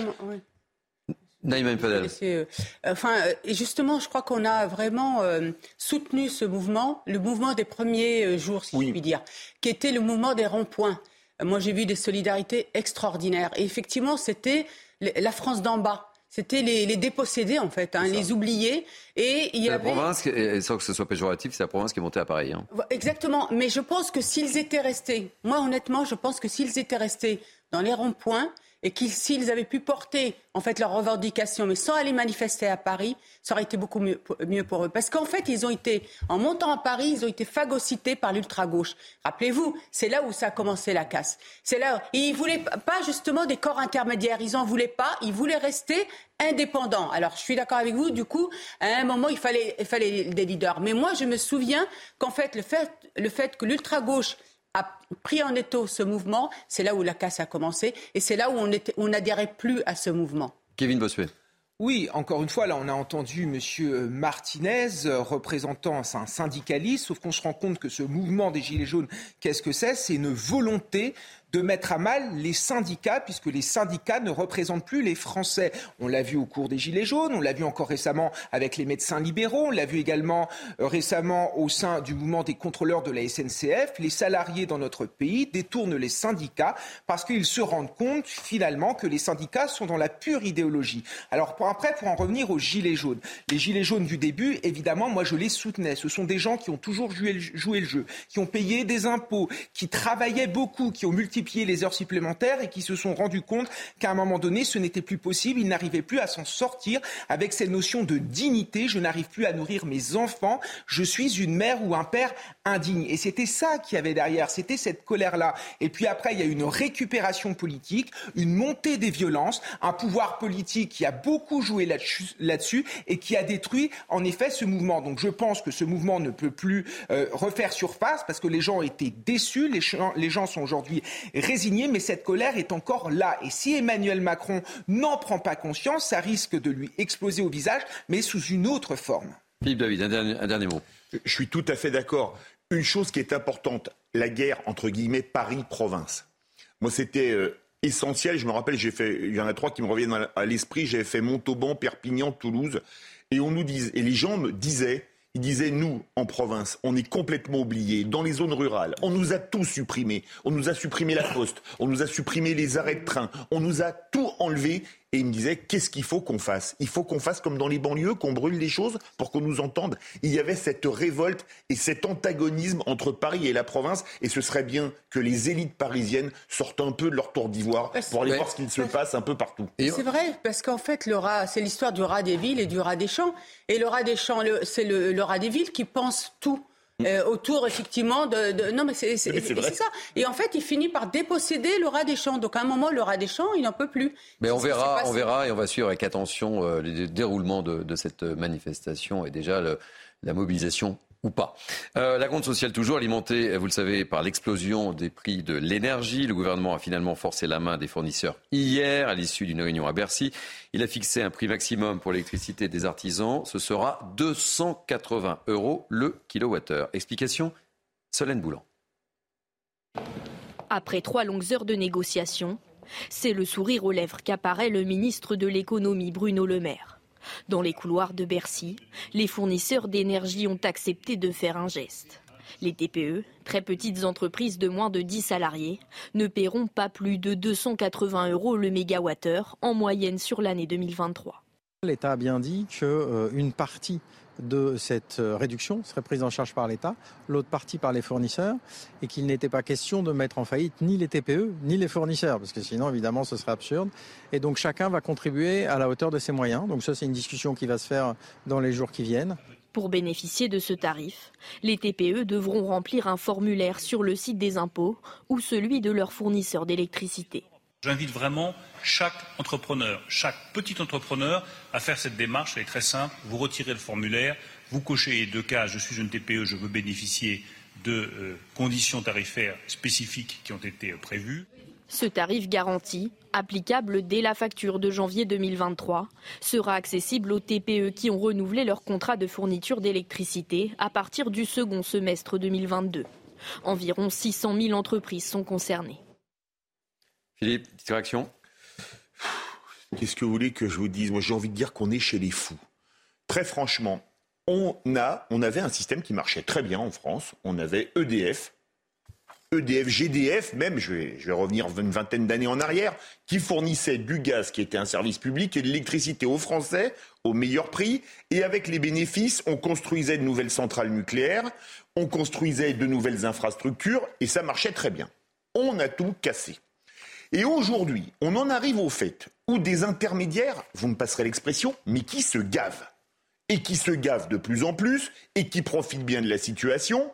On ne veut pas les toucher en disant non, non, on ne va pas faire une taxe sur les super profits, c'est pas du tout notre idéologie. Je parle de celle du gouvernement. Euh, dit, ben écoutez, comme les petites entreprises vont mourir, on va faire un nouveau bouclier. Mais qui paye le bouclier? Ça fait toujours partie du quoi qu'il en coûte. C'est nous tous et c'est toutes celles et ceux qui nous regardent qui vont payer le bouclier. Donc on dit, ceux qui se gavent peuvent continuer à se gaver et c'est le contribuable qui va payer. On est chez les fous. J'en parlais avec un ami entrepreneur juste avant de venir qui m'a passé un coup de téléphone. On le connaît bien sur CNews, c'est Loïc Le Floc Prigent, qui est industriel. Et il me dit, tu sais que la remise, elle ne va pas marcher pour les groupes. Je dis, euh, les multinationales, elles négocient des contrats directement en général avec elles. Mmh. Donc, une, une PTPE, mais qui a trois, un groupe qui a trois unités. Un entrepreneur, on prenait un exemple dans la métallurgie. Vous avez une entreprise qui fait euh, du repoussage et du pliage. Vous avez une entreprise qui fait de la peinture pour pas payer la peinture chez un autre, et une entreprise qui fait par exemple du matériel d'éclairage avec une partie des pièces métalliques que vous faites. Et bien là, vous n'avez pas le droit aux remises. C'est Loïc Le Floc Brigeant qui me l'a appris. Quand est-ce qu'on va sortir de ce délire sur la politique énergétique? C'est la question que je pose. Manifestement, c'est pas pour demain. Alors, on avait en, direct tout à l'heure, dans la deuxième partie de, de Mini News, un, boulanger qui était euh, mitigé, hein, c'est le moins qu'on puisse dire. Il attendait pour voir, euh, Kevin Bossuet. Oui, parce qu'il y a beaucoup de promesses, évidemment, que les boulangers attendent les actes. Ils souffrent énormément. Il y a en France 33 000 boulangers. Et il y a une bonne partie euh, de ces boulangers euh, qui est menacée. la boulangerie en France, ça fait partie de notre culture, ça fait partie de notre identité. D'ailleurs, la baguette française a été inscrite au patrimoine immatériel de l'UNESCO. Donc pourquoi le gouvernement décide d'agir? Parce qu'il sait très bien que, notamment dans nos territoires, les boulangeries sont des lieux de sociabilité. On va parler politique, on va critiquer le gouvernement. Donc c'est ça qui les fait également agir et il se rend bien compte en effet qu'il y a un véritable problème. Et voyez, ce qui me marque, c'est qu'on a un gouvernement qui annonce des mesures et les Français qui ne croient plus finalement qu'il est possible d'agir, qui ne croient plus le gouvernement parce qu'il y a un tel discrédit et un tel fossé entre la base et les élites qu'aujourd'hui on se retrouve avec un pacte social qui est menacé où plus personne ne fait confiance à personne et ça doit nous interroger au niveau de la pérennité de notre système démocratique. En tout cas, il faut que l'État trouve des solutions parce que la situation actuelle, elle est la conséquence aussi des politiques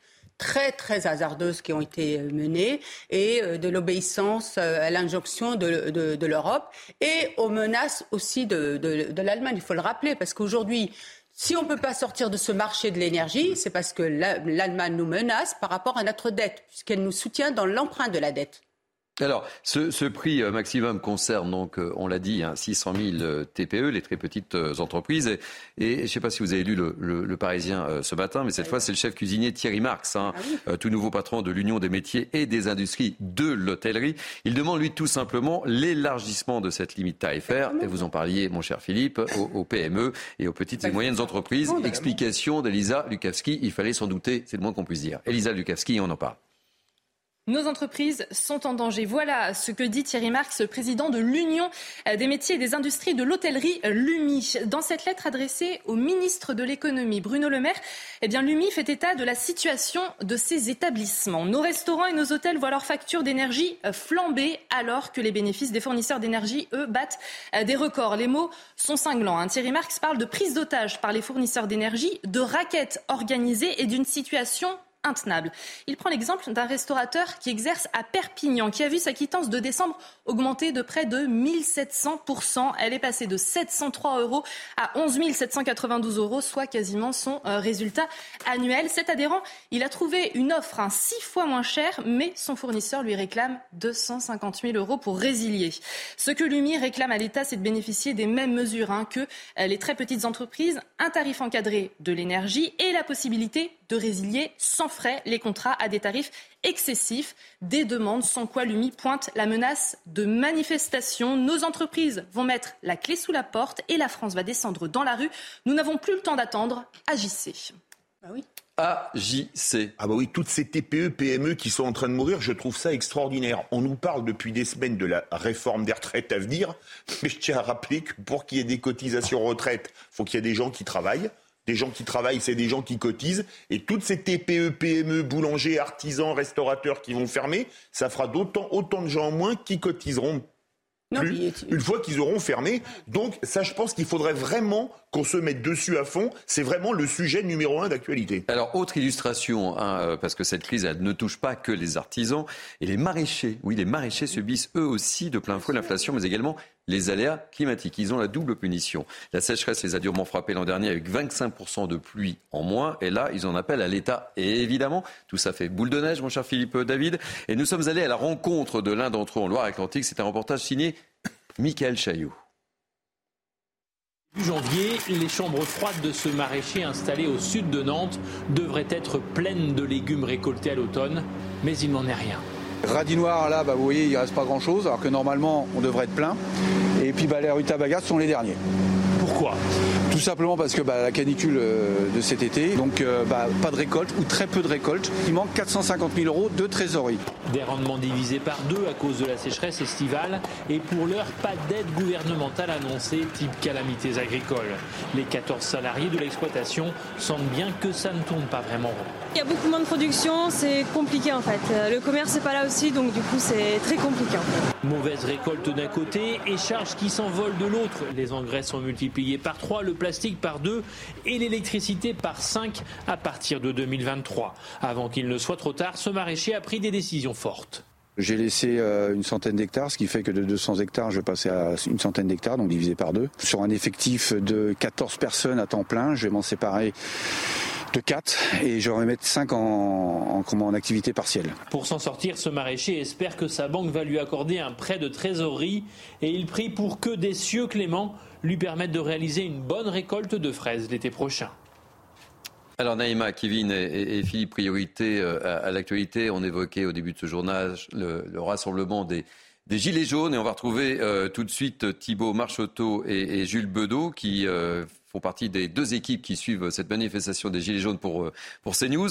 Thibault Marcheteau, vous êtes où et est-ce qu'il y a mobilisation ou pas mobilisation? Dites-nous tout. Eh bien écoutez Thierry, nous sommes sur la place Breteuil, à proximité des Invalides. Et pour l'instant, il y a environ 200 personnes euh, dans cette manifestation qui a commencé euh, environ euh, à 11h. Alors on se, rassemble petit à petit à proximité donc cette place Breteuil, près des Invalides. Et voilà, la manifestation devrait se diriger ensuite vers la place d'Enfer Rochereau, la place d'Italie et enfin le quartier de Bercy.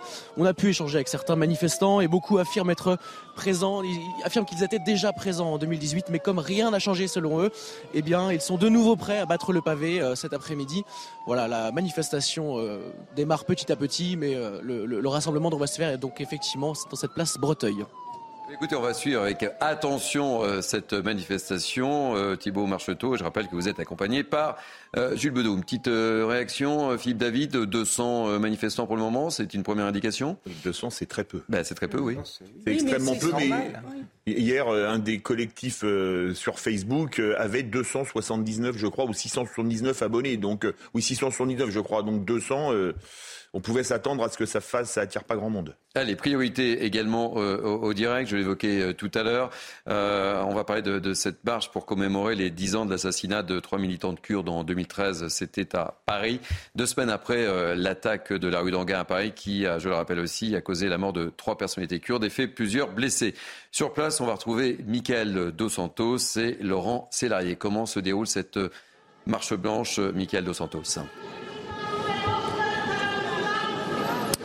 L'ambiance est, beaucoup plus calme hein, euh, que lors du, 24, 24 euh, lors de, la réunion euh, des militants kurdes et de la communauté kurde ici place de la République. On a pu constater effectivement que d'une part le service d'ordre de la communauté kurde est, très présent, n'hésite pas à contrôler les manifestants, à les palper. D'ailleurs, ça a été le cas pour nous aussi et on l'a fait volontiers pour prouver bien sûr qu'il n'y avait aucun aucun risque. Service d'ordre qui a tout de suite coupé court aussi à des jeunes, des jeunes qui ont tenté d'escalader euh, le monument euh, place de la République. Euh, tous tous les, fumigènes et, les mortiers qui ont été lancés n'ont duré que quelques instants. Très rapidement, le service d'ordre a mis fin, bien évidemment, à ces événements. Et puis, on a constaté aussi une, forte présence policière, qui, des policiers qui ont coupé quasiment toutes les artères et coupé la circulation ici, place de la République, pour éviter peut-être des événements comme le 24. Hein, on s'en souvient, une voiture s'était rapprochée des manifestants kurdes et avait provoqué les manifestants kurdes une camionnette, fourgonnette blanche avec euh, des Turcs à l'intérieur de, ce véhicule. Merci beaucoup, Michael de Santos. Je rappelle que vous êtes accompagné par euh, Laurent Sélarié et on suivra cette marche blanche tout au long euh, de son déroulement, évidemment. Je voulais juste rajouter quelque chose parce qu'on voit bien qu'aujourd'hui les organisateurs se sont mieux, j'allais dire, organisés. En tout cas, c'est à la lumière un peu de ce qui s'est passé la dernière fois où il y a eu des débordements euh, importants qui, ont donné une mauvaise image de, du mouvement euh, de, la communauté kurde. Et c'est important qu'aujourd'hui, eh bien écoutez, euh, apparemment, il y a vraiment une organisation de telle manière à éviter les débordements. On va marquer une pause si vous le voulez bien dans ce journal. On se retrouve dans quelques instants et on parlera du système de santé français au bord de l'implosion. Vous êtes bien sur CNews et c'est Mini News Weekend, la dernière ligne droite. À tout de suite. Il est 13h31, vous êtes bien sur Midi News, c'est la dernière ligne droite. On se retrouve euh, pour la deuxième partie du grand journal de la mi-journée, mais tout de suite un rappel des titres avec Maureen Vidal. Huit ans après les attentats qui ont pris pour cible la rédaction de Charlie Hebdo, les hommages aux victimes ont débuté ce matin. À 10h15, devant les anciens locaux rue Nicolas Appert, un recueillement a eu lieu en présence du ministre de l'Intérieur Gérald Darmanin et de la maire de Paris Anne Hidalgo. À 10h30, un hommage a été rendu au lieutenant de police Ahmed Merabet, assassiné boulevard Richard Lenoir. Invité de France Inter ce matin, le secrétaire général de la CGT, Philippe Martinez, a déclaré être déterminé à s'opposer à la réforme des retraites. Selon lui, tous les ingrédients sont réunis pour qu'il y ait de fortes mobilisations de la part des syndicats. Vladimir Poutine a assisté seul à un office de la Noël orthodoxe dans une église du Kremlin à minuit. Le président russe a suivi la célébration dans la cathédrale de l'Annonciation menée par des prêtres en obreux dorés.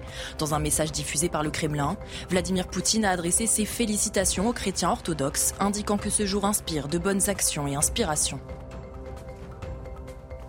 Allez, dernière ligne droite pour Video The Weekend avec euh, mes grands témoins qui m'accompagnent ce matin, Naïm Fadel, Kevin Bossuet et Philippe David. On va donc parler de la santé avec un système de santé au bord de l'implosion. Une situation qui va encore durer selon le chef de l'État lui-même et ce malgré les mesures qu'il a annoncées hier. On vous emmène donc euh, cette fois auprès de soignants du service de réanimation néonatale de l'hôpital de La Fontaine. C'est à Saint-Denis en région parisienne. Regardez ce reportage éloquent de Régine Delfour et Pierre-François Altermat. La néonate en grève, bébés en danger. Difficile d'échapper à ces affiches apposées un peu partout dans l'hôpital de La Fontaine à Saint-Denis. Épuisées, angoissées, souvent la boule au ventre, les infirmières du service de réanimation néonatale appellent à l'aide avant qu'il ne soit trop tard. Trois d'entre elles ont accepté de témoigner de façon anonyme. On ne sait pas le matin quand on arrive combien on va être au niveau de l'effectif. Euh, là, on sent qu'on est tout à bout. Euh, à un moment donné, on arrivait à faire face et puis là, on sent que les arrêts euh, s'accumulent et que bah, je pense qu'au bout d'un moment, la corde va lâcher pour chacune et ça va être de plus en plus compliqué. En sous-effectif, ces infirmières et puéricultrices sont plus souvent 6 au lieu de 10 pour 20 nouveau-nés. Compliqué pour elles de répondre comme elles le souhaiteraient aux demandes des parents. Stressés, ils ont besoin qu'on les accompagne, qu'on les rassure.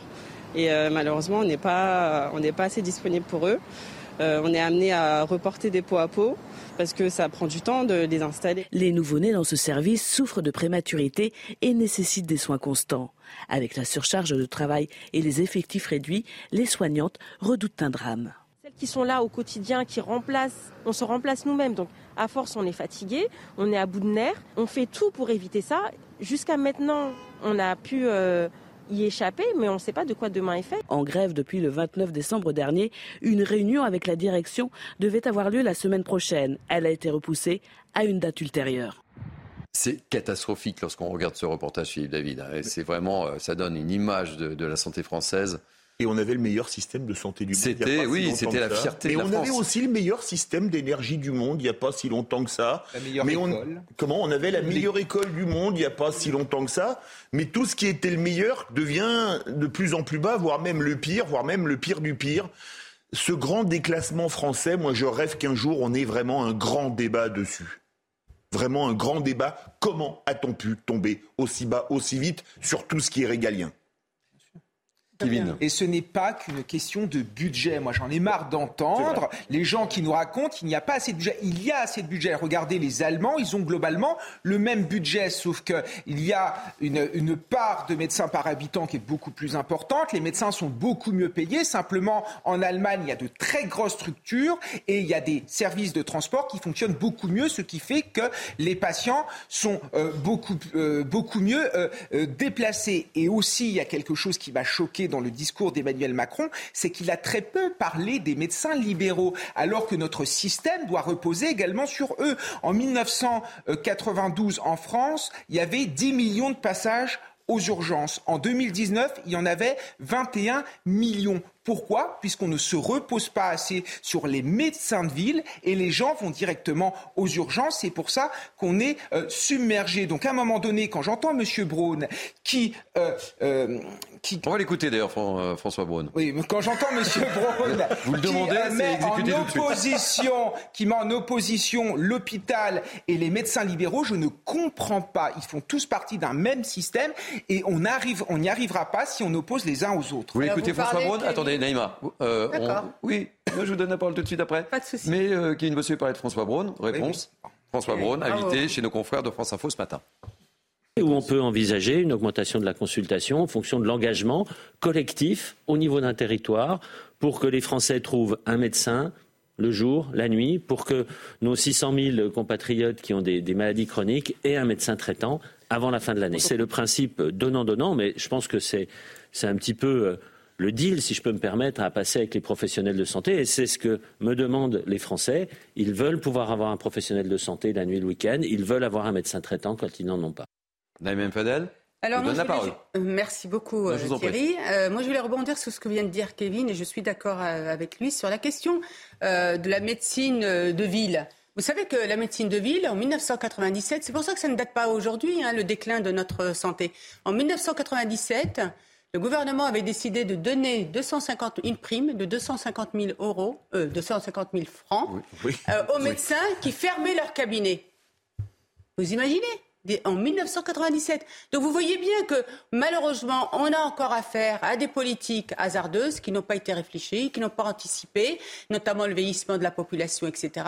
Et puis il y a eu aussi ce fameux numerus clausus qui a fait qu'on n'a pas encore anticipé en formant euh, des médecins. Et, le problème, c'est la suradministration. Un, un docteur à l'hôpital, 25% de ce de son temps, il le passe à faire du codage ou à faire des manipulations informatiques. C'est inadmissible. Je veux dire, à un moment donné, euh, il faut en finir avec cela et que le médecin revienne à l'essentiel, c'est-à-dire de soigner, tout simplement. Et euh, je terminerai euh, sur le, sujet avec ce sondage, c'est ça pour CNews. Le système de santé français est-il en danger? Eh bien, vous répondez oui à 84 ça prouve que les Français sont réalistes dans ce sondage CSA pour CNews. Après, il faut être Il y a 16% de très optimistes, on va dire, et 84% C'est une lecture qu'on peut avoir. Après, après, il faut être juste. Les déclarations d'Emmanuel de, de, Macron hier ont été intéressantes parce qu'en termes de diagnostic, c'est un diagnostic qui est partagé par euh, les, médecins, le personnel soignant, etc. Il a parlé des pôles qu'il faut supprimer. Ça, c'est une catastrophe de travailler en pôle au, niveau de l'hôpital. Il a parlé qu'il faut revenir au service. Il a parlé du logement des infirmières, d'augmenter les salaires, etc. il y a eu quand même des avancées. Mais je suis d'accord avec Kevin, les libéraux ont été oubliés parce que l'administratif au niveau des libéraux est aussi une, euh, un pourcentage important sur leur temps de travail. Et là, je fais une proposition pour le coup à M. Emmanuel Macron peut-être que les collectivités pourraient être dans la boucle, si je puis dire, notamment en mettant en place des agents qui pourraient euh, venir soutenir aussi les médecins de ville. Ok, bah, c'est noté. On verra si le message est passé. Vous savez que dans une maison, un centre médical de santé, vous pouvez, la, ville peut contribuer, financer ou donner des terrains à construire. Et là, elle peut aussi porter sa contribution en détachant du personnel administratif. Allez, on va partir euh, à l'étranger alors que les combats se poursuivent en Ukraine malgré l'annonce, euh, vous le savez, d'un cessez-le-feu unilatéral de, Moscou. Les États-Unis ont promis une nouvelle aide massive à Kiev, une aide de 3 milliards de dollars qui comprend notamment des véhicules blindés Bradley, des aides dont se félicite le président euh, ukrainien Volodymyr Zelensky. On l'écoute. Nous avons réussi à amener la coopération de défense avec nos partenaires à un niveau nouveau. Aujourd'hui, un nouveau paquet d'aide américaine pour notre pays a été annoncé. Un paquet très puissant. Pour la première fois, nous allons recevoir des véhicules de combat. Nous allons avoir de nouvelles munitions, de nouveaux missiles, de nouveaux drones. Nous voyons les résultats concrets de ma visite à Washington et de nos négociations. L'Allemagne a également fait un grand pas en avant dans le renforcement de la sécurité non seulement de l'Ukraine, mais aussi de toute l'Europe. Philippe David, une petite euh, réaction? Ben, On a appris cette semaine que la France avait livré des chars légers à MX-10 RC euh, à l'Ukraine, après avoir livré des canons César attention à voir que le conflit, qu'on ne soit pas considéré comme co-belligérant, parce que ça fait quand même partie des risques euh, qui sont euh, inhérents, euh, même si je le rappelle, dans cette guerre, ça a été la Russie qui a envahi l'Ukraine. Il n'y a pas de doute, mais il faut voir où ça va s'arrêter et comment. Et pour moi, on devrait être médiateur. Vraiment la médiation, parce qu'aujourd'hui, moi je, regrette, mais j'ai l'impression qu'on contribue aussi à une escalade et qu'aujourd'hui, bah, le président Zelensky, fort de ce soutien, on, a le sentiment qu'il n'est pas prêt à venir à la table des négociations. Allez, euh, un triste anniversaire euh, aujourd'hui. Je pense qu'il ne faut pas évidemment l'oublier. Le huitième anniversaire de l'attentat djihadiste meurtrier dans les locaux de Charlie Hebdo. C'était le 7 janvier 2015 et je vous le rappelle, 12 personnes seront alors tuées par balle dans cet attentat, dont 8 membres, 8 membres de la rédaction de Charlie Hebdo. On va parler euh, sport et on va parler football. Hein. Euh, ça vous passionne, mon cher ah Philippe David, avec cette information qui est tombée ce matin et pas la moindre. Hein. Didier, bon, c'est pas un scoop non plus, hein, on s'y attendait, on peut le dire. Didier Deschamps a, a re-signé un bail en tant qu'entraîneur et sélectionneur de l'équipe de France jusqu'en 2026. On l'écoute, on en parle très rapidement ensemble. Je remercie bien évidemment euh, le président pour son soutien permanent et sa confiance euh, toujours maintenue. C'est quelque chose qui est essentiel euh, dans le fonctionnement de l'équipe de France, la relation entre le, sélectionneur et, et le président. Je le disais, c'est pas spécialement un scoop, on pouvait s'y attendre. Mais il faut être franc, depuis qu'il est arrivé, il est arrivé en 2012, alors il est déjà le sélectionneur qui a eu le plus long bail comme sélectionneur des Bleus. Là, avec, avec 2026, euh, 4 ans de plus, on peut dire qu'il va exploser les compteurs comme il les a explosés. Surtout qu'il y aura pas mal de compétitions là en plus. Ah bah oui, surtout qu'il y a un euro un hein. euh, l'année prochaine en Allemagne. Puis aller gagner en Allemagne, c'est toujours agréable. Je suis parmi 86, donc ce serait une bonne idée. Et puis ça permettrait de faire passer l'aigreur des tirs au but contre l'Argentine. Mais c'est très bien. Ça c'est fait. Et Allez. après, il y a une Coupe du Monde en 2026. Et puis il faut être franc, il a quand même fait depuis qu'il est sélectionneur deux finales de Coupe du Monde une finale d'euro où on perd rien, un tir sur le poteau de Gignac, euh, là, à la dernière minute, les tirs au but. Non, Deschamps, c'est logique qu'il continue. Et puis vous êtes content, vous êtes nantais. Bah oui, évidemment. Alors, il est bayonnais, mais il a joué, il, a commencé à Nantes. Hein. Il, a, il, est connu à, Nantes, absolument. Mais il est bayonnais, exactement. exactement. Il y a même un stade à son nom à Bayonne. Allez, euh, je vous fais pas réagir, Naïma et Kevin. Hein, je suppose que vous êtes très heureux, tous les deux, évidemment. On votre analyse, votre analyse, ça, la nuit, hein, votre analyse s'arrêtera. votre analyse s'arrêtera là, et je vous offrirai un maillot de l'équipe de France. Allez, on va prendre la direction de la Corse, si vous le voulez bien, avec une petite surprise dans quelques instants. Mais pourquoi la Corse? Parce que l'île de beauté est championne d'Europe de l'espérance de vie. Reportage Mathieu Rio, Christina Luzzi, et juste après la petite surprise. Le soleil, la chaleur et la mer Méditerranée. Le climat idéal pour vieillir en bonne santé. C'est par rapport au cadre de vie, au soleil. euh, on a un rythme euh, pas trop stressant. Et ici, on en a la preuve. Il y en a pas mal qui qui, font pas leur âge. Déjà, il y a moins de stress qu'ailleurs, je pense. Après, au niveau du travail, c'est quand même plus cool ici. On travaille dans de meilleures conditions. Après, le soleil, la mer et, tout le reste fait qu'on a une vie plus paisible qu'ailleurs. euh. Selon les données Eurostat, c'est dans les territoires les plus ensoleillés que l'espérance de vie est la plus élevée. Derrière l'île de Beauté, les Baléares et Épire en Grèce complètent le podium. Autre atout de la Corse, son mode de vie, avec ses activités physiques en plein air toute l'année. Ben, je pense qu'on vit plus vieux parce que euh, les après-midi, on, a, on joue euh, aux boules, euh, on dilettante. Et la coutume de la sieste. Toujours, on est bien là. Selon des projections, la Corse comptera plus de 1500 centenaires sur son territoire en 2050. Ça fait pas rêver, ça, Philippe David Vous n'avez pas envie de partir, de prendre votre billet, d'aller en Corse, là? Je suis allé deux fois en vacances en Corse. J'adore cette île. On est, euh, c'est, c'est magnifique, il fait toujours beau. euh, On est bien accueillis. Alors vraiment, j'adore. On, on se disait, euh, c'est- même tentant peut-être pour aller passer sa retraite un jour. Enfin. Ça, après la réforme des retraites, on verra. Allez, vous savez que dans le cadre de Midi News Weekend, j'adore vous réserver quelques surprises. Et on adore ça. Et, et- et là, on va retrouver un Corse heureux. Ah. Un Corse heureux, un personnage comme on les aime et comme je les aime. Il s'appelle Georges Solier et il habite dans un petit paradis. Il est le dernier habitant du désert des Agriates. Georges Solier, regardez. Soyez le bienvenu, vous êtes en direct sur CNews. C'est bien ça, vous êtes le dernier habitant du désert des Agriates. Oui, bonjour. Je vous souhaite euh, avant tout euh, une bonne année 2023. hein, euh, voilà. hein. Il vit, il vit seul? Alors, dites-nous tout. Vous, vous êtes le dernier habitant, vous êtes seul là. hein, euh, Racontez-nous. Je suis seul, bien sûr, je suis seul l'hiver. hein, bon, mais je vais vous avouer quand même euh, que le week-end, bon, j'ai des amis chasseurs qui viennent à ma rencontre, qui viennent, on, on passe la journée ensemble. hein, euh, voilà. quoi. Et alors, tout- hiver, été, vous êtes là et vous vivez dans une petite maison, c'est ça, euh, au cœur des, au cœur des Agriates. Eh ouais, un petit chalet.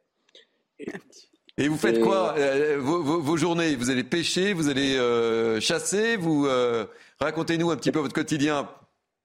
Je, je pêche, je chasse, je peux vivre quasiment de tarsi, hein, vivre de, ma chasse ou de ma pêche. Je fais, je prélève, mais juste pour mes besoins. hein, et voilà. hein.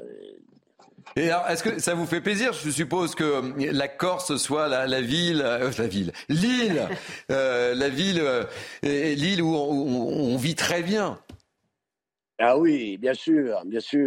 On- n'est pas la seule, hein, on n'est pas les seuls, mais enfin, on fait quand même partie euh, de ces régions où euh, on a un mode de vie qui est tout autre. Vous, euh, comme je dis souvent, euh, quand on me demande, vous vivez dans un monde un peu de fou, excusez-moi le, Oui, mais c'est vrai. le terme que j'emploie. Moi, je mène une vie de rêve, euh, je mène une vie, euh, bon, euh, voilà. Et... Vous pouvez nous montrer le décor avec votre téléphone, là où vous êtes? Vous pouvez tourner le téléphone et montrer où vous êtes, qu'on découvre, le, qu'on découvre le paysage où vous êtes? Regardez. Ah oui, d'accord. Voilà, c'est cadeau. Oh, mon Dieu. Fais un cadeau. Je vous fais un cadeau. Ah, c'est magnifique. C'est c'est beau, non On arrive hein, l'été prochain. Écoutez, un désert comme ça, on s'y adapte très vite. hein. Bon, ben Georges On va y aller. l'été Merci, merci beaucoup pour cette carte postale. Je voulais absolument qu'on termine. euh, On peut le saluer en Corse, de chez Salute. Ouais, attendez, euh, Philippe David vous salue en Corse. Vous allez me dire s'il a un bon accent. Chez Salute. Pace salute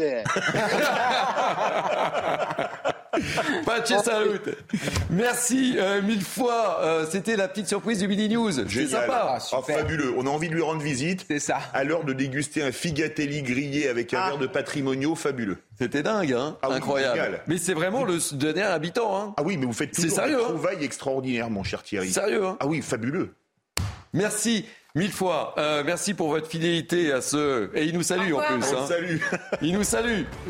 Merci euh, pour votre fidélité à ce euh, rendez-vous. Merci à, à nos grands témoins, Naïm Fadel, Kevin Bossuet, Philippe David. Merci à Martin Guillard qui m'a assisté pour réaliser cette émission avec beaucoup de directs. Il y avait beaucoup de choses aujourd'hui. Merci beaucoup à Cynthia Pina, à Anne-Isabelle Tollet. Merci à Jacques Sanchez, à Barbara Delab, à la programmation. Merci aux équipes en régie. Vous avez été formidables encore une fois aujourd'hui parce que je vous ai demandé beaucoup de choses. Euh, vous pouvez retrouver cette émission sur notre site cnews.fr. Tout de suite, eh bien, écoutez, c'est la belle équipe. Et qui dit la belle équipe le week-end, c'est Barbara. Barbara. Qu'on salue d'ailleurs. Barbara Klein. Et toute son équipe. Et on salue toute l'équipe. Allez, à très bientôt. C'était Mini News Weekend. Moi, je vous retrouve demain. Quelle heure? 11h. Ah non, on change là? 12, 12h 13h. 13h. 12h, 13h. À demain. Belle journée sur CNews.